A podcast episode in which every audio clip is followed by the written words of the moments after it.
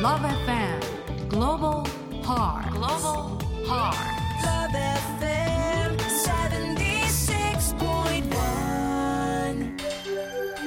76.1. Love FM 76.1 The time is now 6:45 p.m. and it's time for Global Hearts 時刻は6時45分グローバルハーツの時間ですこんばんはご案内役のともみです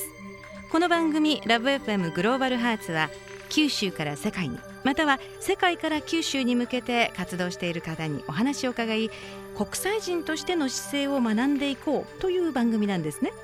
今夜第2回目のゲストなんですけれども2010年に史上最年少36歳で福岡市の舵取りを託された高島総一郎福岡市長です。高島市長は就任前から福岡市をアジアのリーダー都市にと叫ばれていましたがアジアのリーダー都市とは何なんでしょう、まあ、そもそもなぜアナウンサーから政治家に転身したのでしょう？Love FM Global Hearts Global Hearts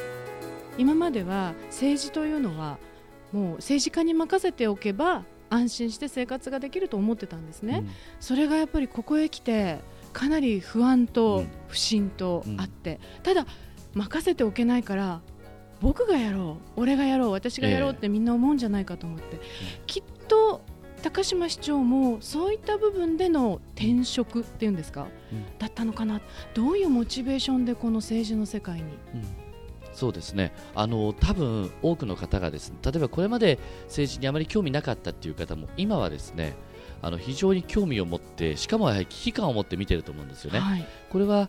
これまで政治の役割っていうのはこう富の分配だったんですよね。うんでそうなるといわゆるその、まあ、基本的にはみんな右肩上がりの中での政治ところが今は右肩下がりなんですよね。あの生産年齢人口っていうその生産する人がえ減ってくる一方でいわゆるその高齢化も含めてお金がかかることが増えてきてるっていう中で、黙ってたらやっぱり負担が来ちゃうわけなんですよね。でもそういう時代なんですよ。だからこそ真剣にやっぱり何を選択するかっていうことが大事になってくるしで説得をする上ではですね話が分かりやすい人じゃなきゃダメなんですよ。あもし負担を強いられるならちゃんと分かるように説明してくれってみんな思うと思うんですよね。だから私もできるだけその福岡の市民に対して、えー分かる言葉でーええ。あのいろいろ政策を伝えていきたいなというふうに思っています。あーそれはもう、ね、ご就任になる前から分かりやすくっていうのええ。が最大のなんかポイントだったよそうそう。うな気がしますね。伝わらなきゃ意味ないし、ええ。それで例えばですねあのこの福岡は今年は特に観光とか、はい。えーに力を入れるっていうキーワードが聞いたことあると思うんですが厳密に言えば福岡市はこれまで集客交流っていう表現をしてたんですね、ほうほうほう。でもこういう言葉一つ一つとってもですね集客交流の街ですって言った瞬間にパンと頭に何か浮かぶかっていうと浮かばない。えでこれをですねあえて観光っていう言葉に置き換えて観光って言えばなんとなく人を集めてそこでお金を生み出していくそういう街なんだなっていうイメージが湧くじゃないですかえ。なんかその夢の部分も、ええ観光ってなんか楽しそうっていうのはありますよね。そうだから、あの目に見える部分として例えば2階建てバスを入れたとかうん、はいあの交流人口をですねやっぱりこの福岡市増やしていくっていうことは実は経済の活性化につながっていくので、なるほど、まあね、いろんな見える形で工夫をねしていきたいと思います。今その交流人口その福岡市にやってくる方々というのが、ええまあ、この福岡の、まあ、地のりのえ利点でもありますけれども要するに日本の方のみではなくて、ええ。アジアそれからその先の国々からもたくさんやってきてあるわけじゃないえですか、えその辺は他のどの都市と比べても違うこう責任もあると思うんですよねそうですね。福岡市に。はい。あのーやっぱりそのアジアの国々とのつながりっていうことこそがはい。福岡におけるよそのやっぱり東京、大阪、名古屋にはない魅力であって。え例えば分かりやすく言うと東京から1000キロの円を描きますそうすると北海道から九州まで入るんですね。えはい。福岡を中心に1000キロの円を描きます。そうすると東京、大阪、名古屋広島も含む全部入るんですがプラスプサン、上海、大連もうこういうような街全部入ってくるわけですよね。すごいですよね。そうするとね実は GDP 成長率、えー当然のことな人口比較にならないくらい福岡を中心の円方がでかいんですよね。これはやはり福岡の経済にとっても大きいし、この波及効果ってすごく大きいものがあって、はいですからそういった意味では、これからやはり交流人口を増やしていくっていうことが、第三次産業が8割あるっていう福岡の産業構造からしてもですねすっごい大きな影響があるんですね。あえだから大事にしていきたい。あーでもその分諸外国との付き合い方、ええ。直接的な付き合いがあるわけですからそこに、まあ、しそのリーダーの市長としての責任ものしかかってきますよね。そうですね。あのやっぱりあのここを拠点にしてアジアの活力を日本全体に私は広げていかなければいけないと思っていてそこで私は目をつけたのは語学力なんですね。ああ。のやっぱり海外の方と交流をしていく上でやっぱりキーワードになるのが語学力であってこれ手段として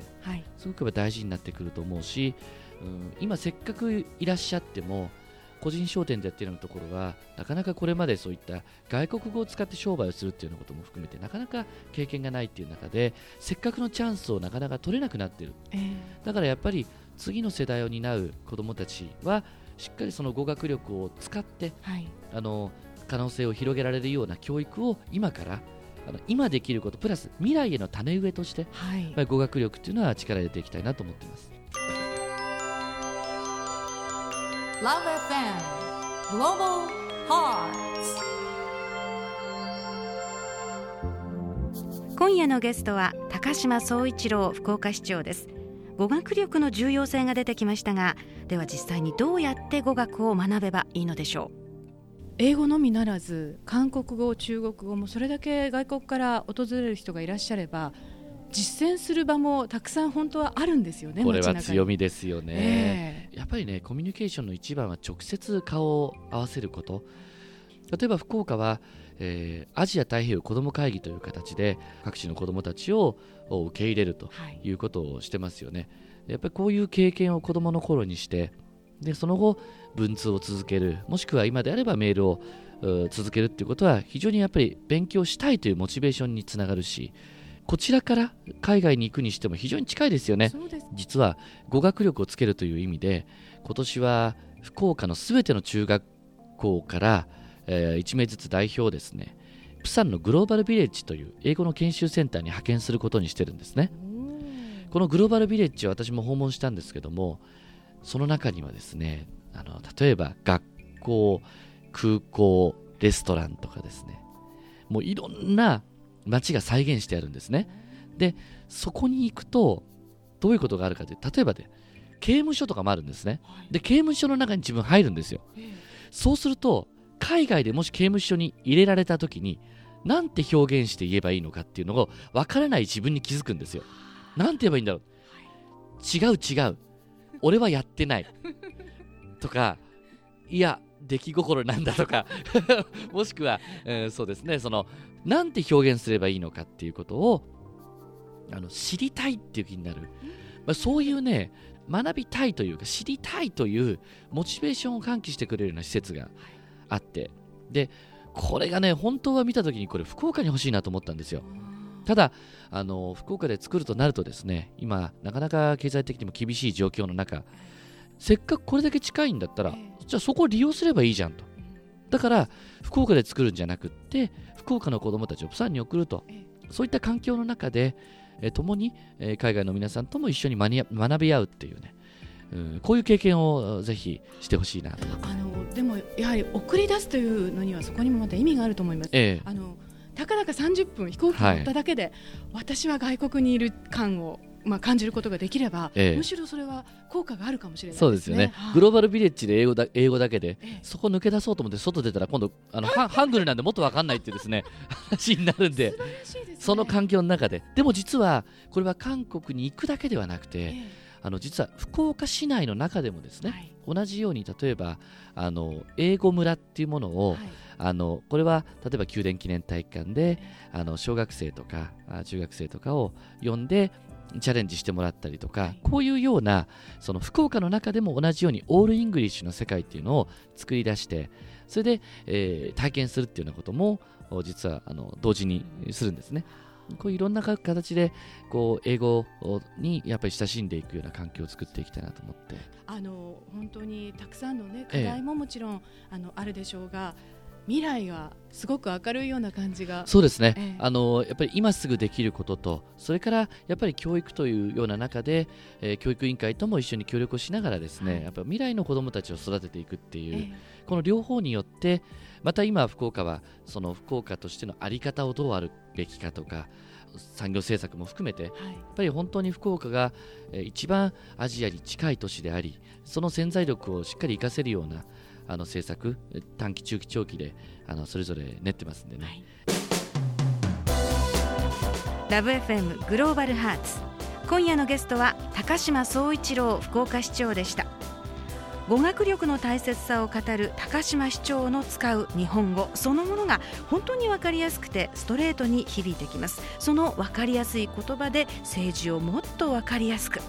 それは近い将来そして遠い未来の日本を背負っていく今の若者たちに最も理解してほしいと願っていらっしゃるからだと思います。ラブ FM グローバルハーツ来週も木曜夕方6時45分からお送りします。お相手はともみでした。Take care and see you